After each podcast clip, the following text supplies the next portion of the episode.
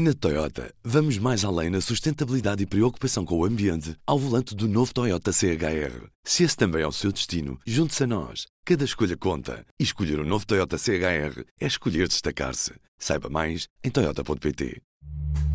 Este é o Poder Público, a semana em debate pela secção de política do público.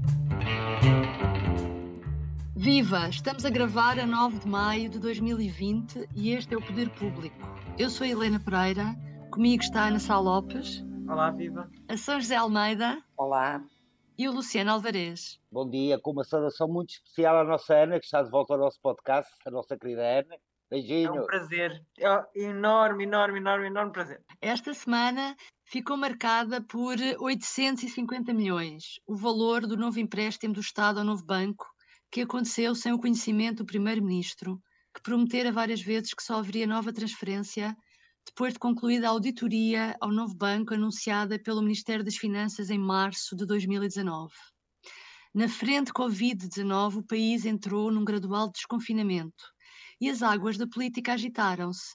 O CDS propôs no Parlamento uma comissão eventual de, de acompanhamento às compras urgentes de material médico. E os próprios bispos entraram em rota de colisão com o governo por causa das celebrações do 13 de maio que acontecem já na próxima semana. Vamos começar pelo novo banco, vamos, se calhar pela primeira vez em muitas semanas, começar por um assunto que não é propriamente Covid. Uh, Ana, António Costa prometeu o que não podia ter prometido ao dizer que não ia haver nova injeção de capital antes da, da, auditoria estar pronta. Pergunto isto porque Mourinho Félix veio ontem dizer que esta transferência estava prevista no contrato entre o novo, branco, o novo banco e o Fundo de Resolução, como que dizendo, como que dizendo não, dizendo que era previsível e que era normal que viesse a acontecer. Sim, isso de facto é uma, isso é uma coisa muito complexa porque o, o António Costa prometeu o que não devia ter prometido, já que havia uma promessa que, anterior, eh, mas eh, ou foi levado por eh, algum ímpeto de, enfim, do momento quando prometeu, mas ao repetir hoje, portanto, ele tinha aquela, ele tinha aquela estratégia política que era esperar pela auditoria, porque, ok, ele podia ter prometido isso antes, como prometeu, mas já também já tinha prometido que ia injetar os, os milhões. Uh, agora, ao repetir aquilo, e tudo isto é, opa, é uma coisa que não se percebe. Percebe-se que o Primeiro-Ministro esteja de cabeça perdida com o Covid. Quando digo cabeça perdida, eu acho que ele tem tido um excelente performance em toda esta crise, uma das maiores que estamos seguramente a viver no país. Mas deixou o resto à balda, ou melhor, ignorou o resto, não fala com o Centeno, deixou de falar com o Centeno. Eu acho que isto, isto não, não se entende de facto o que é que se passou. Deixou a equipa de finanças tomou aquela decisão da auditoria sem falar com o Centeno e com o Marinho Félix primeiro? Eu acho que há ainda algo para perceber isto. Claro que todos percebemos que é humano que uma pessoa de vez em quando, para usar uma linguagem que todos nós entendemos, passa-se. Ou seja, eh, às vezes há desencontros entre as pessoas, às vezes nós dizemos coisas que não queremos dizer, mas aqui, não pare... aqui parece-me que há um problema qualquer mais fundo, que eu infelizmente não sei qual é, quer dizer, nós todos soubéssemos, teríamos imediatamente escrito, Uh, mas há aqui um, há um problema de, de, desencontro. Eu não percebo porque é que o Costa toma a posição de querer a auditoria, de querer uh, submeter primeiro a, a, auditoria antes de fazer a transferência e depois as finanças agem por sua conta e risco. É assim, as fin... nós temos um exemplo que é talvez um exemplo, enfim, catatónico da história da democracia portuguesa. Acho que todos nos lembramos daquele ano terrível em que foi chamada a Troika, e se nos lembramos todos bem, a Troika é chamada porque o Teixeira dos Santos se passa e faz uma declaração ao Jornal de Negócios. Portanto, é. quem chama a Troika, eu acho que é a Helena Garrido, que acho que é quem assinava essa notícia. Aquilo é totalmente absurdo. O Teixeira dos Santos está a passar porque o Sócrates não quer chamar o FMI, não quer recorrer, e então faz uma declaração de propósito, não foi, como é óbvio, faz uma declaração a chamar a Troika. Portanto, o, o, o Sócrates, ao fim dessa tarde, lembramos desse dia terrível, uh, terrível, enfim, para quem, para quem acha que isto ficou tudo foi tudo muito mal, uh, acaba, o Sócrates acaba a chamar a Troika. Mas, portanto, é assim o, o precedente que eu tenho de desautorização de um Primeiro-Ministro absolutamente grave numa, num assunto absolutamente delicado. Não entendo, não entendo o que se passa. Não Estás entendo. a dizer que há aqui, achas que há um problema entre António Costa e o seu Ministro das Finanças, é isso? Eu, eu acho que há. Eu Até acho que há. até- Eu acho que há. Até nos podemos questionar se o Centeno terá feito isto de propósito para arranjar uma chatice para se ir embora mais facilmente, não é? Mas de facto o Costa, há uma coisa, o Costa já tinha prometido que isto ia. Eu posso esclarecer uma coisa. Eu hoje faço uma notícia a propósito disso, depois de falar com membros do governo, cujo nome não vou dizer, mas que são membros do governo. E o que me explicaram é que o, o processo, este, este- esta injeção de, de capital, que estava, como foi já aqui dito, eh, previsto no contrato inicial com o Fundo de Resolução, eh, de, de intervenção do Fundo de Resolução no, no, no novo banco. Eh, portanto, estas injeções anuais de capital têm umas auditorias prévias, obrigatórias, feitas por três entidades diferentes. E o que me explicaram é que isto é automático, essas auditorias foram feitas e, portanto, o mecanismo, no último dia do prazo, o Ministério das Finanças avança com aquilo, porque aquilo está, é um compromisso que está na lei, foi assim que foi feito e pronto. E que António Costa, quando terá eh, dito que o dinheiro não ia sem auditoria, ele estava a referir-se a estas auditorias prévias e não à auditoria posterior, que desde o ano passado tem que ser feita por imposição do Parlamento, à forma como a injeção de capital a cada ano é depois utilizada. E é essa auditoria do Banco de Portugal que está atrasada. Portanto, o que é que aqui houve? Por um lado, houve falta de comunicação, porque o Ministério das Finanças processou o dinheiro automaticamente e não o disse ao Primeiro-Ministro. Eu concordo que é, é uma falta de comunicação complicada, porque uh, o Primeiro-Ministro foi para o debate com as suas fichinhas sobre o estado do país a achar que o dinheiro ainda não tinha sido uh, injetado.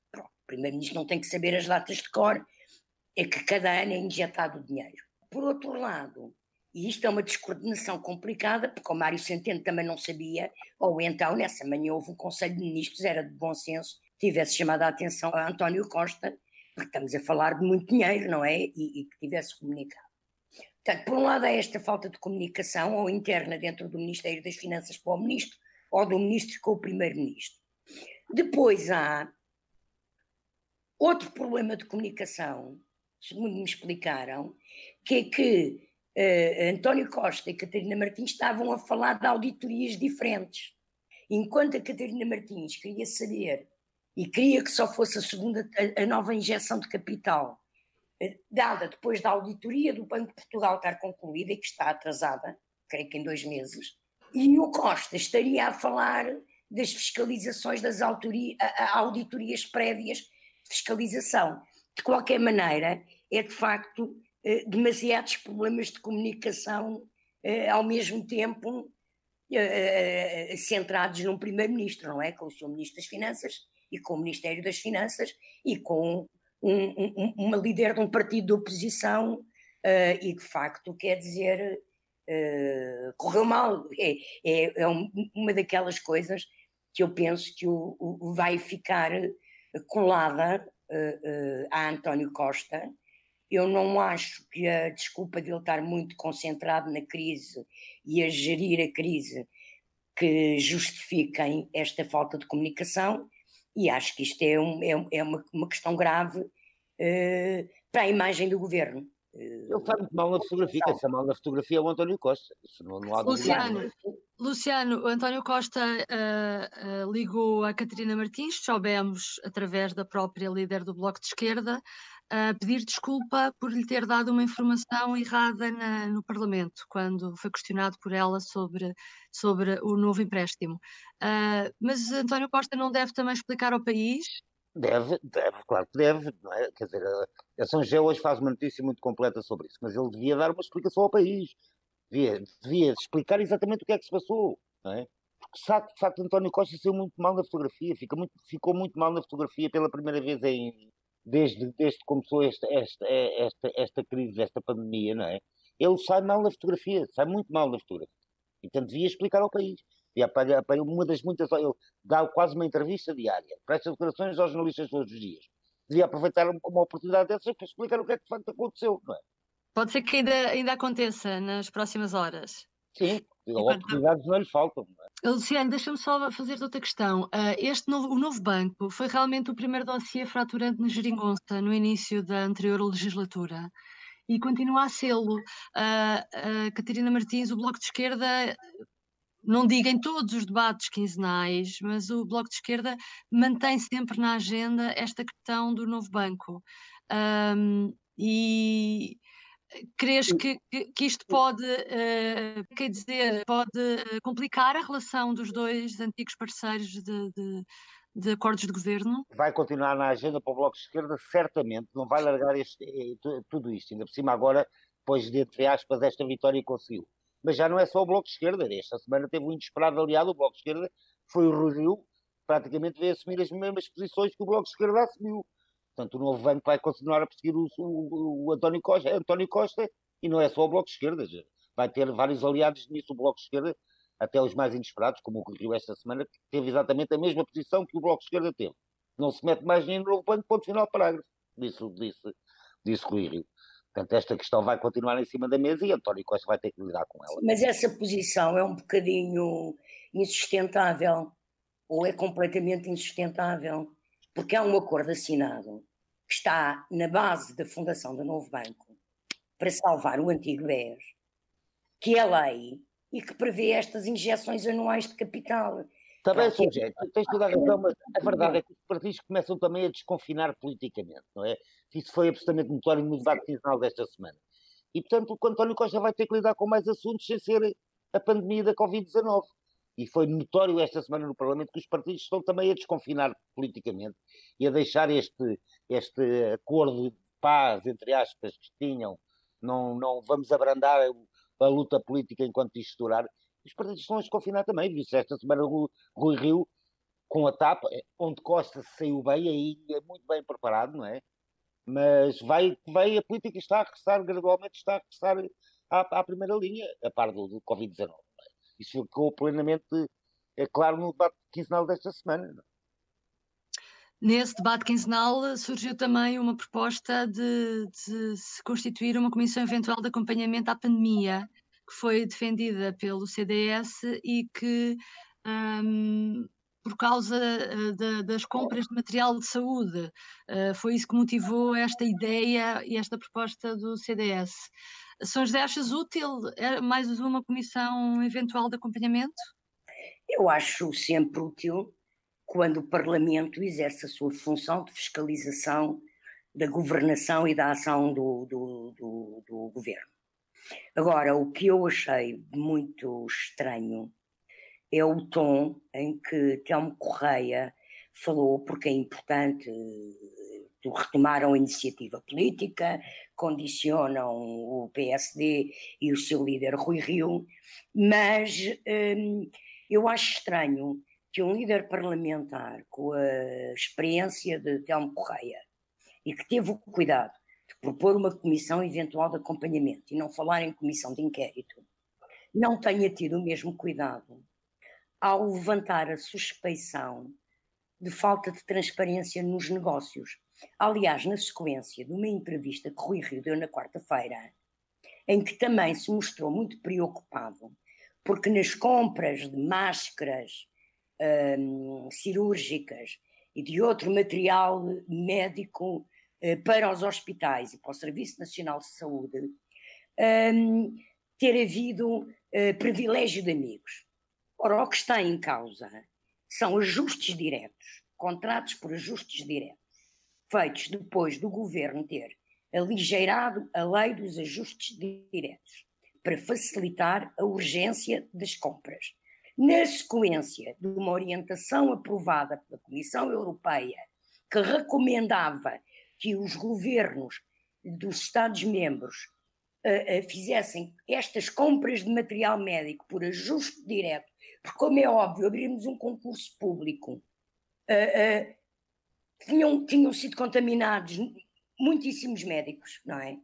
Os médicos precisavam de proteção. E não é só a questão da proteção dos médicos. Aqui em causa está também a compra dos ventiladores, que foi atrapalhada e tem sido o, o, o, o caos selvagem que tem sido uh, uh, os negócios que a China está a fazer uh, e o dinheiro que está a ganhar e a concorrência entre países para comprar ventiladores. Portanto, estas compras foram feitas, é evidente, como nós noticiámos, com preços dispares. Agora, dizer que isto é privilegiar amigos, não, porque as sociedades, as empresas que normalmente vendem material médico ao Serviço Nacional de Saúde, aqui o Serviço Nacional de Saúde recorreu além do Estado fazer outras compras diretas na China, uh, essas empresas laboram no setor normalmente e, portanto, se há disparidade de preços, tem a ver com a concorrência no mercado internacional mercado a falar. durante os primeiros meses. E, e, e acho uh, triste que, de repente, uh, se venha lançar suspeição sem provas, porque quando o Rio Rio, Rui Rio fala de privilégios a amigos. Ele está com certeza a querer referir-se, ele devia ter explicado isso, se era isso que estava a falar, uh, ao facto de uma das empresas que vendeu máscaras cirúrgicas ao CNS e ao Ministério da Saúde foi de João Cordeiro, o antigo presidente da Associação das Farmácias, que foi candidato do PS à Câmara de Cascais no passado. Mas ele não é um amigo do governo, quer dizer, por isto a coisa assim é um bocado absurdo, porque a empresa de João Cordeiro já trabalhava com o Estado antes. E João Cordeiro, se foi candidato e se foi amigo do PS, ou foi próximo do PS, não foi com esta direção do PS, foi com António José Seguro, uh, cuja mulher, aliás, fazia parte de, da, associação, da direção da Associação Nacional de Farmácias, creio, na liderança de, de João Cordeiro. Portanto, se o Rui queria, queria atacar o PS por causa de João Cordeiro fazer uma coisa que já fazia antes, saiu-se mal, porque é ridícula a acusação, porque, quer dizer, estas coisas são muito sérias. Estava em causa a vida das pessoas, estava em causa abastecer o Serviço Nacional de Saúde para que, de facto, a, a, a estratégia seguida uh, uh, pelo Governo, com o aconselhamento da Direção-Geral de Saúde, resultasse como resultou, não é? Também, Deixa-me só acrescentar um dado, então.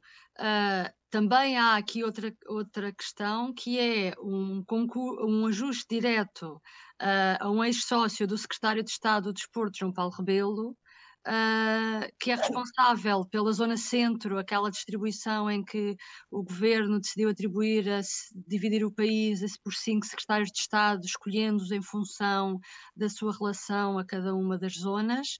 E houve uma notícia esta semana de que um, uma das empresas a quem o Estado fez ajuste direto era do ex-sócio de João Paulo Rebelo. Depois de João Paulo Rebelo, depois Rebelo, ter escrito uma carta aos autarcas a aconselharem a comprar essa empresa. Pronto, mas diga-me uma coisa, foi uma compra de quê? Estamos a falar também de máscaras, é? Sim. Estamos a falar de equipamento de proteção. É? E é, e é um, um, ajuste direto para uma compra urgente que tem um prazo de oito meses para entrega, só em janeiro do próximo ano. Mas aí é um caso diferente. Aí claramente houve uma intervenção do secretário de Estado para aconselhar a compra a um ex-sócio. Grave. Não é, não é grave. é, não é, Diz, Luciano. Grave. É um caso grave, é um caso muito grave. E mais uma vez, aqui, o Primeiro-Ministro devia dar explicações e não dizer que já compraram, como disse esta semana a Assembleia da República, que já compraram equipamentos a centenas e centenas de empresas. É verdade. Mas nós aqui temos um caso, um secretário de Estado, que enviou uma carta aos autarcas da região centro a dizer comprem esta empresa. E a empresa, por acaso, era do, do antigo sócio dele. Quando ainda por cima há outra. É claro, aí é claro que há favorecimento. É? Já, houve, já houve outras suspeitas de João Paulo Rebelo também tentar influenciar autarquias e empresas públicas para, para contratar uh, familiares dele, como aqui há uns dias o Porto Canal denunciou. Não é? Portanto, o Primeiro-Ministro ia dar uma explicação. E porque nestes tempos que estamos a viver, a transparência tem que ser máxima. Máxima. Não pode haver qualquer suspeita, não pode haver nada escondido. As pessoas têm que saber o que se está a passar. E este caso é gravíssimo. E o secretário de Estado devia ser demitido. Uh, António Costa foi, foi também questionado sobre isso no ah, Parlamento esta semana e disse que continuava a manter a confiança nele. É? Sim, mas é, mas é tem, tem que haver uma explicação. Não há uma explicação, não há qualquer explicação. Bem, isto é insustentável. Quer dizer, a pandemia ou pandemia somos um Estado de Direitos, é? com regras. Oh, Ana, está, estamos no desconfinamento político. Uh, estamos claramente, aliás, pelo que se vê por este programa, estamos no desconfinamento político. É a primeira vez que estamos... o, novo, o, novo, normal já é o velho normal, nomeadamente a su sugerir empresas de amigos para fazer compras. É gravíssimo, é gravíssimo. Vivemos tempos em que a transparência tem que ser absoluta, não podem acontecer casos destes e quando acontece aí tem que ser resolvido de imediato. É? E a comissão, Ana, a comissão eventual de acompanhamento, também achas que é útil ou isto faz parte do arremesso político, uma, uma arma de arremesso político? Eu não concordo nada, mesmo nada, de que as comissões de inquérito sejam encaradas. Não é inquérito, não é inquérito. Desculpa, acompanhamento, mas também as de inquérito, deixa-me fazer, continuar a frase. Tanto as comissões de acompanhamento como as de inquérito sejam consideradas armas de arremesso político. Para já, porque o arremesso político é política e é legítimo e é bom e o Parlamento está lá para, para, para, vigiar, o para vigiar o governo, ou para avaliar e fiscalizar. Uh, agora, isso, portanto, acho muito bem que venham todas as comissões, venha a comissão de acompanhamento, acho que nesta altura, nomeadamente com os casos que há em cima da mesa, com o caso que há em cima da mesa, mais justifica, eh, que, porque quando o Parlamento é, é ativo, uh, quando o Parlamento é ativo, também temos um melhor governo, e isso tem, deve ser visto exatamente assim. E acho muito bem que venha a Comissão de Acompanhamento e as comissões de inquérito, que tiveram muito má fama durante muito tempo, décadas, na nossa democracia, até porque funcionavam mal, coisas uh, as, muitas vezes as conclusões eram aprovadas como eram aprovadas e continuam a ser pela maioria, mas havia uma, às vezes um, um, olhar cego àquilo que tinha sido dito lá. Eu acho que nos últimos anos vieram a ganhar terreno, talvez a famosa, desde a famosa Comissão do BES. Comissão do BES, exato. É, vieram, a ganhar, vieram a ganhar, quer dizer, acho que a própria opinião pública percebe este, ganha com uma, um Parlamento mais fiscalizador e mais atuante. E, e pronto, acho muito bem. E por cima estamos a falar de milhões e milhões de euros, estamos a viver momentos de urgência, é preciso comprar equipamento de todo o género, os preços estão sempre, estão sempre a variar, e, e é, nestes, é nestes climas que surgem que surge a pequena e a grande corrupção, que surge o pequeno favor, o amigo que tem para vender, o amigo. Ah, portanto, acho muito bem que surgir. Continuando, continuando na Covid-19, uh, chegamos a Fátima. Uh, São José, uh, sendo indireto ao assunto, a Conferência Episcopal teve mais bom senso que a DGS ou o Governo ao cancelar comemorações do 13 de maio com peregrinos? A Conferência Episcopal eh, declarou isso, ou seja, nem foi em acordo com a Conferência Episcopal, o Bispo de Leiria Fátima eh, declarou logo em março, numa entrevista ao, à Rádio Renascença, que não ia haver celebrações de Fátima e a Conferência Episcopal uh, e, e, o Bispo de Leiria Fátima têm atuado de acordo com o que são as orientações do Papa Francisco, que tem feito todas as celebrações. Portanto, a Igreja Católica não tem. Eu recordo que a Igreja Católica Portuguesa eh, suspendeu as missas presenciais ainda antes do estado de emergência, ainda antes do governo fechar as escolas, ainda antes de tudo, foram os primeiros a agir na sequência das orientações que receberam da Santa Sé. E, portanto, estas negociações foram tidas, estas conversações entre o governo, entre o primeiro-ministro e o cardeal patriarca de Lisboa, Manuel Clemente, e entre a Conferência Episcopal e a Direção-Geral de Saúde e o governo, através da figura do secretário de Estado adjunto, do primeiro-ministro Tiago Antunes, um, e, de facto, a, a, a Igreja Católica está a ser mais radical até do que são as regras, até onde o governo pode ir, porque o governo não pode proibir uh, celebrações por si, uh, uh, desde que respeitem as normas que são para todos, não é? Mas estão a ser mais cautelosos. E eu creio que a Igreja Católica tem noção Exato, eu acho que aqui não pode haver paralelos, por exemplo, com o 1 de Maio. O 1 de Maio foi uma encenação de poder na rua, uh, foi uma manifestação de poder e uma conquista da rua pelo PCP através da CGTP. Mas os dirigentes sindicais que encheram a Alameda com aquela coreografia são dirigentes uh, uh, sindicais de uma organização muito estruturada e muito organizada e muito disciplinada que é a CGTP. Eu não sei se vocês conhecem, eu conheci durante a minha infância e adolescência Fátima e o fenómeno de Fátima. Pronto, os meus pais eram devotos de Fátima até ao ponto de irem em março e em outubro. Pronto.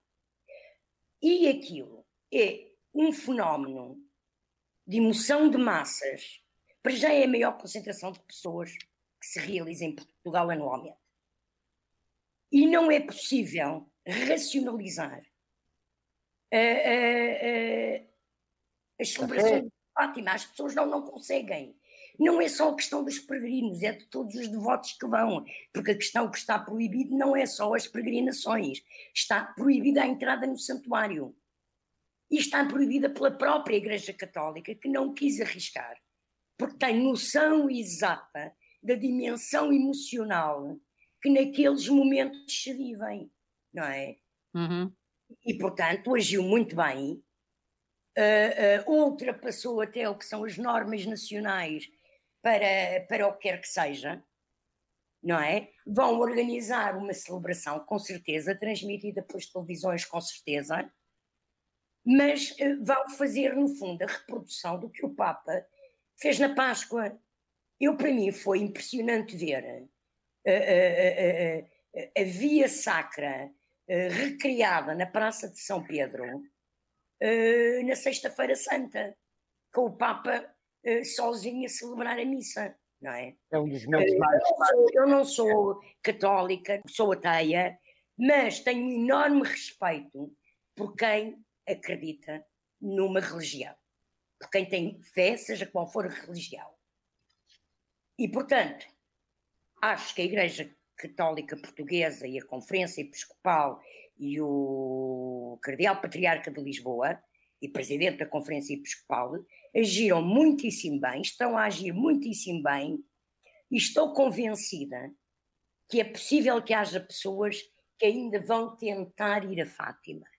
Mas também agora compete à GNR uh, uh, controlar a situação e já Sim, já está no terreno, já está no terreno. Não, sim, e hoje as televisões já mostraram poucas pessoas, mas algumas pessoas a caminho de fato. Aquilo é, um, é, aquilo é um fenómeno de devoção que, que, que é único, de facto. Fátima é um fenómeno de massas único. Ana. sim, sim. Não, fizeram bem, fizeram bem. Ana, não, eu ia, eu ia perguntar, é, mas no meio de tudo, uh, tanto a Ministra da Saúde como a Diretora-Geral de Saúde, no dia a seguir, uh, vieram admitir que, uh, por questões sanitárias, não haveria problema se o Bispo Maria Fátima quisesse adotar outro tipo de modelo. Eu acho que eu já não percebo, eu já deixei de perceber aqui isto. Não, oh, oh, não é para perceber. Não, desculpa lá, vocês não estão a perceber que o Estado, oh, oh, o Estado e o Governo, desculpa lá, não podiam proibir. Fátima, estás maluca? Então, Está bem. Está bem, mas a ministra, ou seja, a ministra podia ter respondido apenas a Igreja Católica já tomou uma decisão não, claro, no dia 21 de abril. Mas o que ela disse, mas o que ela disse foi reproduzir o que eles dizem para tudo, que é que desde que respeitem as normas sanitárias e eles vão ter uma celebração respeitando essas normas ela abriu, ela abriu, ela abriu, uma, ela abriu um jogo de comunicação que não valia a pena ter aberto. Claro, ela estava a dizer, a igreja tomou uma decisão nesse, a igreja obviamente é livre, segundo as regras sanitárias, vá, vá, uma decisão. Agora de repente parecia que ia haver outra vez Fátima, não, ia haver Fátima, absurdo. Não, é pior, ela, é pior, ela abriu a porta e depois levou com a porta da cara na igreja que veio dizer não, não. Isto mantém-se tudo como estava. Não, mas mantém-se como estava, porque o que vai ser feito, desculpa lá, eu tenho escrito sobre isto desde abril desde que houve o um encontro entre o cardeal e o primeiro-ministro. E o que está combinado desde então são cele celebrações dentro da Basílica com as regras de segurança. Muito bem, por Oh, São José, bastava a ministra ter dito aquilo que tu escreveste. Era tão simples quanto isso. Ou seja, eu acho que a ministra foi. Ela É estava a ser, é ela estava a ser atazanada. Estava a ser atazanada com a CGTP. E naquela coisa, sai aquela formulação que foi bastante infeliz e que reabriu uma história que não era preciso. Foi a miúda. Pois, Não era Mas o, facto, o que vai ser feito é o que já estava combinado antes. Obviamente, E obviamente. vai haver celebrações. Sim, mas aquela intervenção foi inútil, não devia ter existido. Mas Claro. pronto, a vida acontece. é- É porque aquela, aquela declaração da ministra veio introduzir uma confusão, porque as pessoas, eu que tenho escrito sobre o assunto, conheço isto em pormenor. Agora, a maior parte das pessoas não sabem do que é que, o que, é que estava em cima da mesa. Como é óbvio. Como é claro, mas óbvio. a obrigação de saber. Mas deixa-me voltar, deixa voltar ao PC, porque no fundo isso começa, como a Ana refere, porque a pergunta era sobre a caráter excepcional da 1 de Maio e da CGTP, e depois houve esta comparação também com, com o 13 de Maio. Ah, o PCP também continua a criar algum incómodo ou alguma dificuldade de resposta por parte do governo, nomeadamente agora com a história da festa do Avante, Luciano. Pois, isto fia, fia se fia mais fino. Vamos, vamos recordar algumas coisas que são importantes. Em plena, em plena pandemia, a princípio de março, o PCP anunciou que iria realizar a festa do Avante, apresentou o cartaz total de quem ia, de quem não ia, os temas, as exposições, tudo aquilo que a festa do Avante tem desde 1976. Ah, entretanto, a ministra, a ministra da Cultura resolveu chamar os organizadores dos festivais para um encontro do Ministério da, da Cultura. E o PCP ficou de fora. Está bem que a festa do Avante não é propriamente só um festival de música, mas é também um festival de música, onde se reúnem milhares de pessoas, ah, não tantas como em Fátima, mas alguns milhares de pessoas. Já depois desse encontro da ministra com os, com os, com os organizadores dos festivais, o PCP acentuou que a festa se iria realizar, mas queria mudar o cartaz, chamando só músicos portugueses ou dos PALOP residentes em Portugal, portanto, uma forma de dizer vamos mesmo para a frente com a festa. Entretanto, os festivais foram proibidos. Ah, e o, o texto que saiu do Conselho de Ministros falava em festivais de música não se podem realizar. O PCP logo a seguir faz um comunicado a dizer que a festa do Avante não é só um festival de música e vamos aguardar que o decreto-lei saia para ver o que é que vamos fazer. Nesse mesmo dia, o governo mudou o texto que tinha saído do Conselho de Ministros e acrescentou festivais de música ou acontecimentos eh, similares. Ok, passou a incluir a festa do Avante, que não estava incluída. Agora, aguarda-se que o PCP decida. Ah, nós temos contactado o PCP, estão ainda a ponderar o que é que vão fazer, mas a verdade é que isto é um problema muito grave para o PCP. A, festa do Avante é uma, é, uma, é uma das grandes fontes de financiamento do Partido Comunista Português, não é? Ah, não é só um festival, e um festival importante e, e um diversificado festival, tem, mas eu não percebo é, mesmo com regras de confinamento, como é que se vai fazer aquilo, não é? Não se faz. Aquilo é A. Avante não se faz. Depois é as Não tasquinhas, faz. é Faz-se a. CGTP, faz-se aquilo que a gente viu e tal, mas não se faz a festa do Avante. Pois, Que, não tendo a se- dimensão de Fátima devota, é uma grande maluqueira de grande pessoas, como é sabemos todos nós. e muitos jovens e a juventude com a sua, às vezes, E tem irresponsabilidade. outra dimensão, desculpa lá, a festa do Avante é no início de setembro. O início de setembro pode ser o momento em que em Portugal, como em toda a Europa, pode surgir uma segunda vaga de epidemia. Portanto, o princípio de setembro é uma altura muito sensível. E eu já há muitos anos que não vou, mas fui profissionalmente para a festa do Avante e antes ver espetáculos de música. E, e- e mesmo o comício, só se eles o fizerem como fizeram o 1 de maio. Pois, Não é. exatamente. não. Vamos falar, façam o comício Mas sem é fazes um concerto? Então, mas aí não há fizerem público normal, são só os dirigentes do PT na festa do Avante. do PC. Agora, quer dizer, Imagina, imagina, comida, tascas de comida, restaurantes internacionais, eh, vendas de livros, o pessoal todo a acampar na rua e a dormir acampado. Epá, não dá espetáculos de gente a dançar encostados uns aos outros. e Não dá, não, não é possível o PCP insistir eh, numa coisa que é um absurdo. Ainda por cima em setembro. Repito, pode ser o início da segunda vaga. Pode ser. Por falar nisso, em setembro, Ana, deixa-me só para terminarmos. a- o PCP diz que, aqui- que o Festa do Avante não é um festival de música, é uma, um evento político. Então quer dizer que no início, no final de agosto, início de setembro, vamos ter o Chão da Lagoa, a Festa do Pontal, Não, a vai dos partidos. O O que é que tu achas? Não vamos ter nada, acho que não vamos ter nada, acho que o bom senso vai prevalecer, porque apesar de tudo, eh, apesar de tudo, ainda contamos com pessoas sensatas eh, à frente, tanto do PCP como do PSD, sensatas a este nível da, da- perante a pandemia, e acho que não vai acontecer nada disso. Não vai haver, deixar, não vai haver rentrês, não vai haver rentrê do PS, obviamente, não vai haver rentrês. O PS já suspendeu a rentrée. O PSD também creio que já suspendeu o Pontal e a Não, Universidade. não, não, não, não, não. O PSD só suspendeu até o momento o chão da Lagoa. Então vão inventar umas rentrées. eh, Vão de inventar, Helena, tens razão, vão inventar, eh, não através do Zoom ou através de outro meio de comunicação social pandémico, mas acho que vão inventar um- um- uma rentrée eh, alternativa com meia dúzia de pessoas. Uhum. Tipo, Bom. tipo a Universidade de Verão, olha, o PSD, aliás, a Universidade de Ah, Verão. é, a se Universidade de calhar Verão, pode não há razão para não se realizar, tendo em conta algumas medidas. Estão Tendo em conta que os de- estudantes já estão em, em Zoom. São meia dúzia de pessoas, sim, mas eh, nós já tivemos a Universidade de Verão, aquilo são, enfim, Sim, cada um, cada um no seu quarto, depois logo se vê. Bom, hoje vamos ficar por aqui. Obrigada por nos ter acompanhado e bom Obrigada. recolhimento cívico. Até para a semana. Até para a semana. O público fica no ouvido. Na Toyota, vamos mais além na sustentabilidade e preocupação com o ambiente ao volante do novo Toyota CHR. Se esse também é o seu destino, junte-se a nós. Cada escolha conta. E escolher o novo Toyota CHR é escolher destacar-se. Saiba mais em toyota.pt.